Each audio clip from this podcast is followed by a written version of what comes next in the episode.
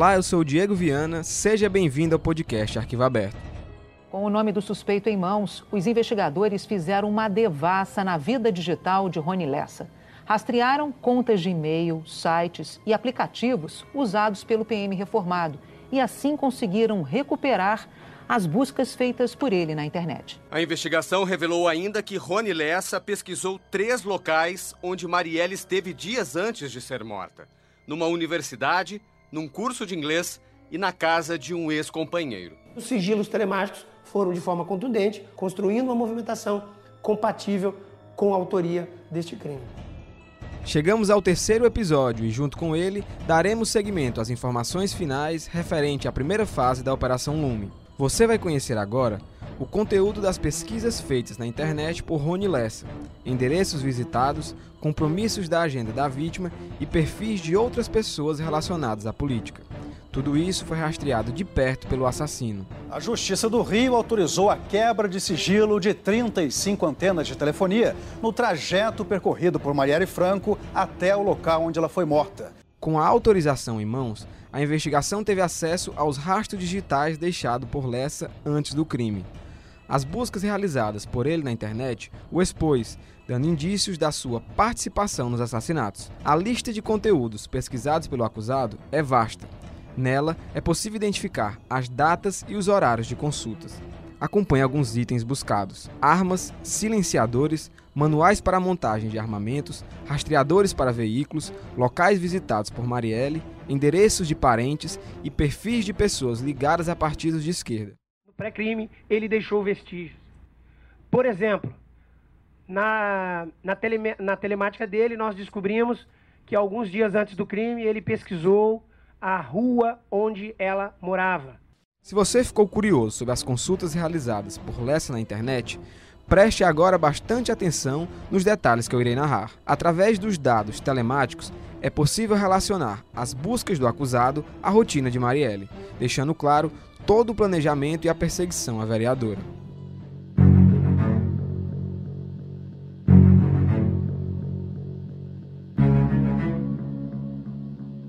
Segundo dados da investigação, no dia 2 de março de 2018, 12 dias antes do crime, Lessa pesquisou no Google informações sobre o curso de inglês a qual Marielle cursava. O local fica no bairro do Flamengo, zona sul do Rio de Janeiro, Naquele dia, a vereadora esteve no curso no período da manhã. Porém, o endereço do local pesquisado pelo acusado não estava correto, o que pode ter causado um primeiro desencontro com a vítima. Já no dia 6 de março, Lessa mais uma vez consultou o Google, desta vez em busca do endereço de um campus da Universidade Federal do Rio de Janeiro. O acusado buscou a localização do campus da Praia Vermelha, que fica no bairro da Urca, Informações colhidas da agenda de Marielle confirmam que ela participou de uma aula no período da noite, só que em outro campus, o do Largo do São Francisco, no centro da cidade. A partir dessa informação, podemos constatar um segundo desencontro entre Rony e Marielle. Uma das pesquisas que mais intrigaram a polícia foi feita por Lessa no dia 12 de março, dois dias antes do crime.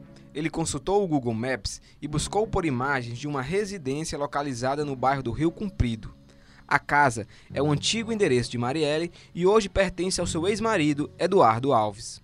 Na manhã daquele dia, a vereadora esteve no local por cerca de três horas. A informação foi confirmada por Eduardo e consta no relatório de investigação. A informação sobre o antigo endereço de Marielle chama a atenção. Como o acusado teve acesso a esse dado? Uma matéria publicada pelo G1 no dia 14 de março de 2019 explique que o endereço pesquisado está cadastrado no Sistema de Dados de Inteligência Estadual como residência de Marielle Franco. Até o momento, não foi confirmado se os criminosos tiveram acesso a esse sistema ou se alguma informação foi vazada de lá. A denúncia realizada pelo Ministério Público e encaminhada à Justiça constam as buscas realizadas por Lessa no Google, Além de procurar por informações relacionadas à rotina da vítima, o acusado também comprou pela internet equipamentos que possivelmente o auxiliaram na ação. Bloqueadores de sinais de GPS e celulares foram adquiridos meses antes do crime, assim como um dispositivo que impede que radares eletrônicos possam captar a placa de veículos. Além do mais, uma caixa impermeável para enterrar armas de até 114 centímetros foi adquirida pelo acusado através da internet. Um dos detalhes que foram mantidos em sigilo sobre o caso diz respeito ao momento dos disparos. No primeiro episódio, você conheceu algumas particularidades do momento da ação, inclusive que o local exato onde as vítimas foram atingidas não possuíam câmeras de segurança. Uma matéria publicada pelo jornal O Globo no dia 1 de abril de 2018 localizou duas testemunhas que presenciaram o crime. Os relatos destas testemunhas, obtidas em primeira mão pelo Globo, foram incluídos posteriormente na investigação. As duas testemunhas declararam que na esquina entre as ruas Joaquim Palhares e João Paulo I, o carro dos acusados fechou o veículo das vítimas. Nesse momento, o assassino colocou o braço para fora da janela do banco de trás, segurando uma arma de cano longo que possivelmente utilizava um silenciador. A descrição das testemunhas descreveram que o assassino era negro, devido à cor do braço exposto para fora do veículo. Em análise à conta de e-mail do acusado, a polícia encontrou algumas imagens que fazem ligação com a descrição dada pelas testemunhas. Nas fotos, é possível identificar Lessa testando uma espécie de malha de compreensão na cor preta. O acessório é longo e cobre todo o seu braço. O relatório da investigação indica que Lessa utilizou o material para evitar que o seu braço direito fosse reconhecido no momento dos disparos. Ouça um trecho da cobertura feita pelo Jornal Nacional sobre o depoimento das testemunhas. Na análise de uma das contas de e-mail de Rony, a polícia encontrou uma foto dele com uma luva preta no braço. Nesta foto e em outras, dá para ver que ele tem tatuagens. O relatório diz que há indícios inequívocos de que o atirador usou a luva para cobrir o braço e assim ocultar a cor da pele e a tatuagem. Uma testemunha chegou a dizer que o atirador tinha o braço forte e era da cor negra. Mas o relatório diz que a testemunha se equivocou e que claramente o atirador não é negro e que usou a luva para evitar ser reconhecido. Por meses, a polícia teve acesso aos dados armazenados no sistema de nuvem do acusado. Indo cada vez mais a fundo, foi possível identificar outros pontos importantes e que mais uma vez batiam com as informações coletadas em investigações anteriores. Você também acompanhou no primeiro episódio todo o trabalho investigativo para se chegar à verdadeira arma utilizada no crime. Após uma série de análises, foi constatado o uso de uma HK-MP5. Pois bem, uma única pesquisa de Lessa fortaleceu duas questões. O acusado realizou buscas sobre um silenciador para metralhadoras HK-MP5. Essa consulta feita por ele embasou a declaração das testemunhas de que o atirador utilizou um silenciador, além de confirmar a análise da polícia sobre o uso da metralhadora no crime. Além das informações captadas com a quebra do sigilo telemático, o inquérito de acusação conta com 5.700 páginas, onde os responsáveis pela investigação detalham a ação dos criminosos. Três dias após a prisão dos acusados, o juiz Gustavo Calil, do 4 Tribunal do Júri do Rio de Janeiro, aceitou a denúncia do Ministério Público contra Rony e Elcio. Os dois tornaram-se réus e serão julgados pelas mortes de Marielle e Anderson. Ouça a cobertura do SBT Brasil sobre a mudança. Aqui no Brasil, os dois acusados de matar a vereadora Marielle Franco e o motorista dela, Anderson Gomes, viraram réus hoje. Eles vão responder por duplo homicídio triplamente qualificado. Diante das pesquisas realizadas por Lessa, a investigação traçou um perfil sobre a sua personalidade. Os agentes detectaram uma certa repulsa a pessoas ligadas à esquerda no espectro político.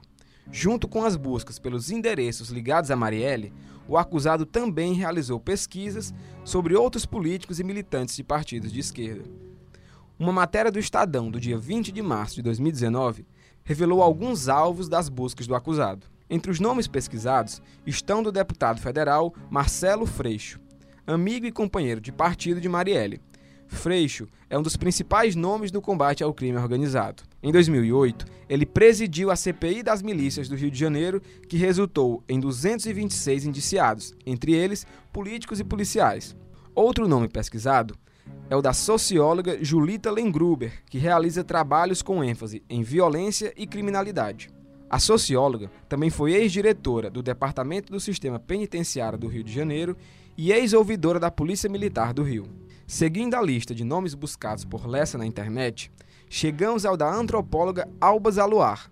A pesquisadora desenvolveu trabalhos relacionados à violência doméstica, policial e urbana vinculadas ao tráfico de drogas.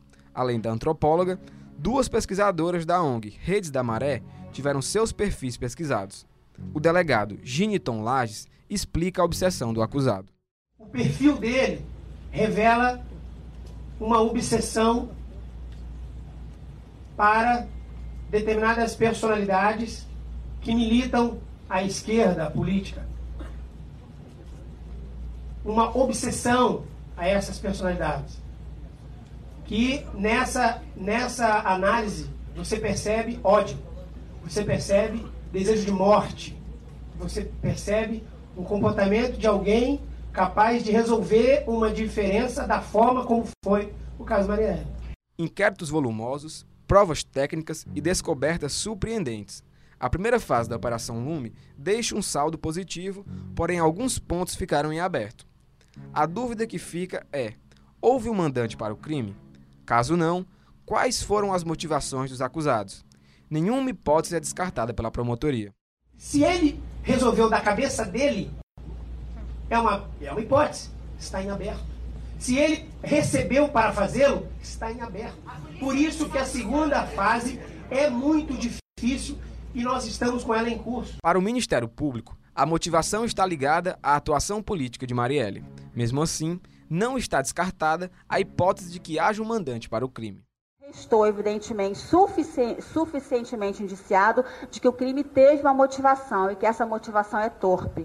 E que essa motivação torpe decorreu exatamente das causas abraçadas pela vítima Marielle. É possível que o crime tenha, sido mandante, tenha tido um mandante? É possível? É possível que não tenha tido? Também é possível. Alguma linha descartável? Não, nenhuma linha é descartada. A existência de um possível mandante por trás da ação é agora tarefa para a segunda fase da Operação Lume, que já está em curso, porém desfalcada de uma importante peça.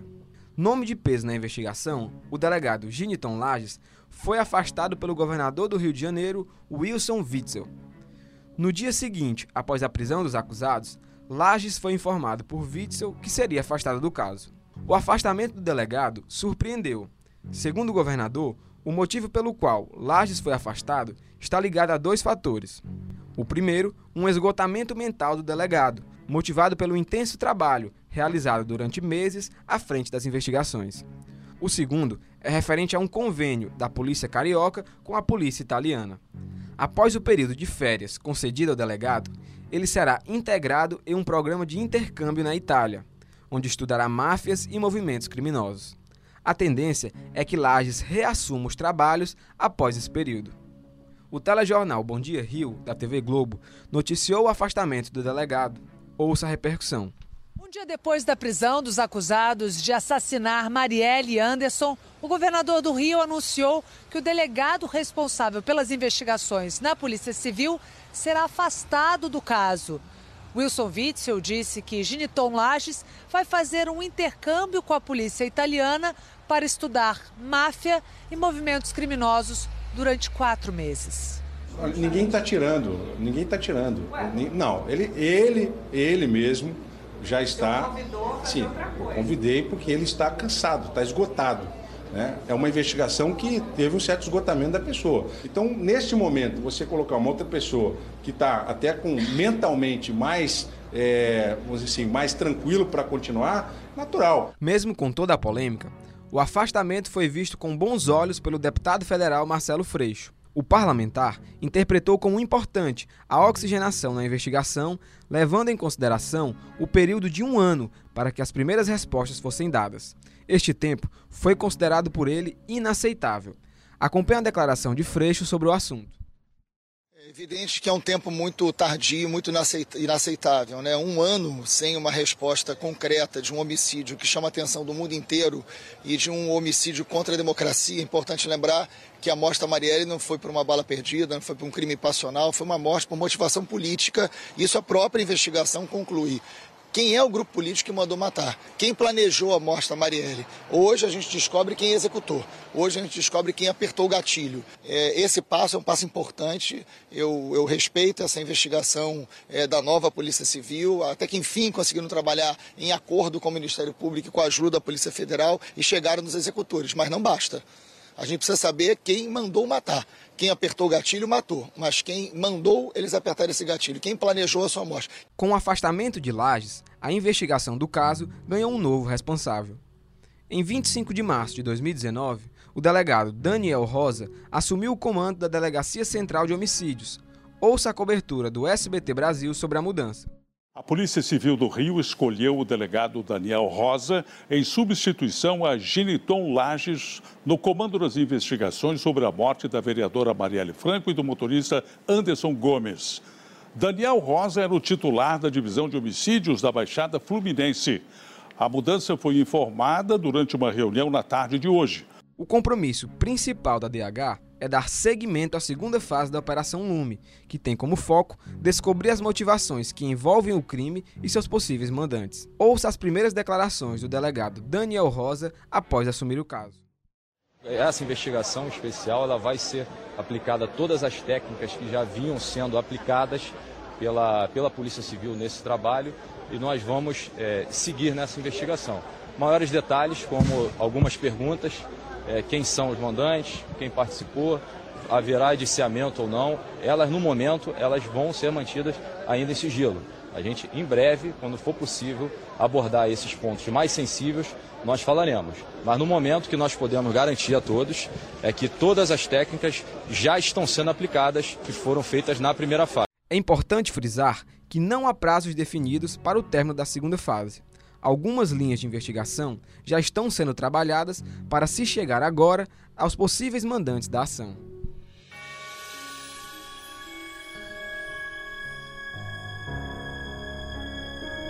Entre as diversas etapas que formam o crime, a fase final de investigações tende a ser o ponto mais delicado do caso. Tudo porque a trama segue por caminhos complexos que envolvem falsos testemunhos e tentativas de atrapalhar as investigações. Se até aqui você achou o caso Marielle intrigante, essa última parte reserva ainda mais detalhes que dificultam a sua resolução por completo. O próximo episódio do podcast Arquivo Aberto vai tratar sobre os rumos da segunda fase da Operação Lume e a busca pelo mandante do crime. Lembrando que você pode acessar os conteúdos sobre todos os episódios em uma página especial no portal o Povo Online. O link está disponível na descrição. Acesse e confira e até o próximo episódio. Roteiro e produção: Diego Viana. Edição: Nicole Pontes. Estratégia digital: João Vitor Duma. Divulgação: Paulo César. Gerente de audiovisual: Chico Marinho. Gerente de comunicação e conteúdo: Mauro Santos. Gerente geral de estratégia digital: André Felipe Dumar.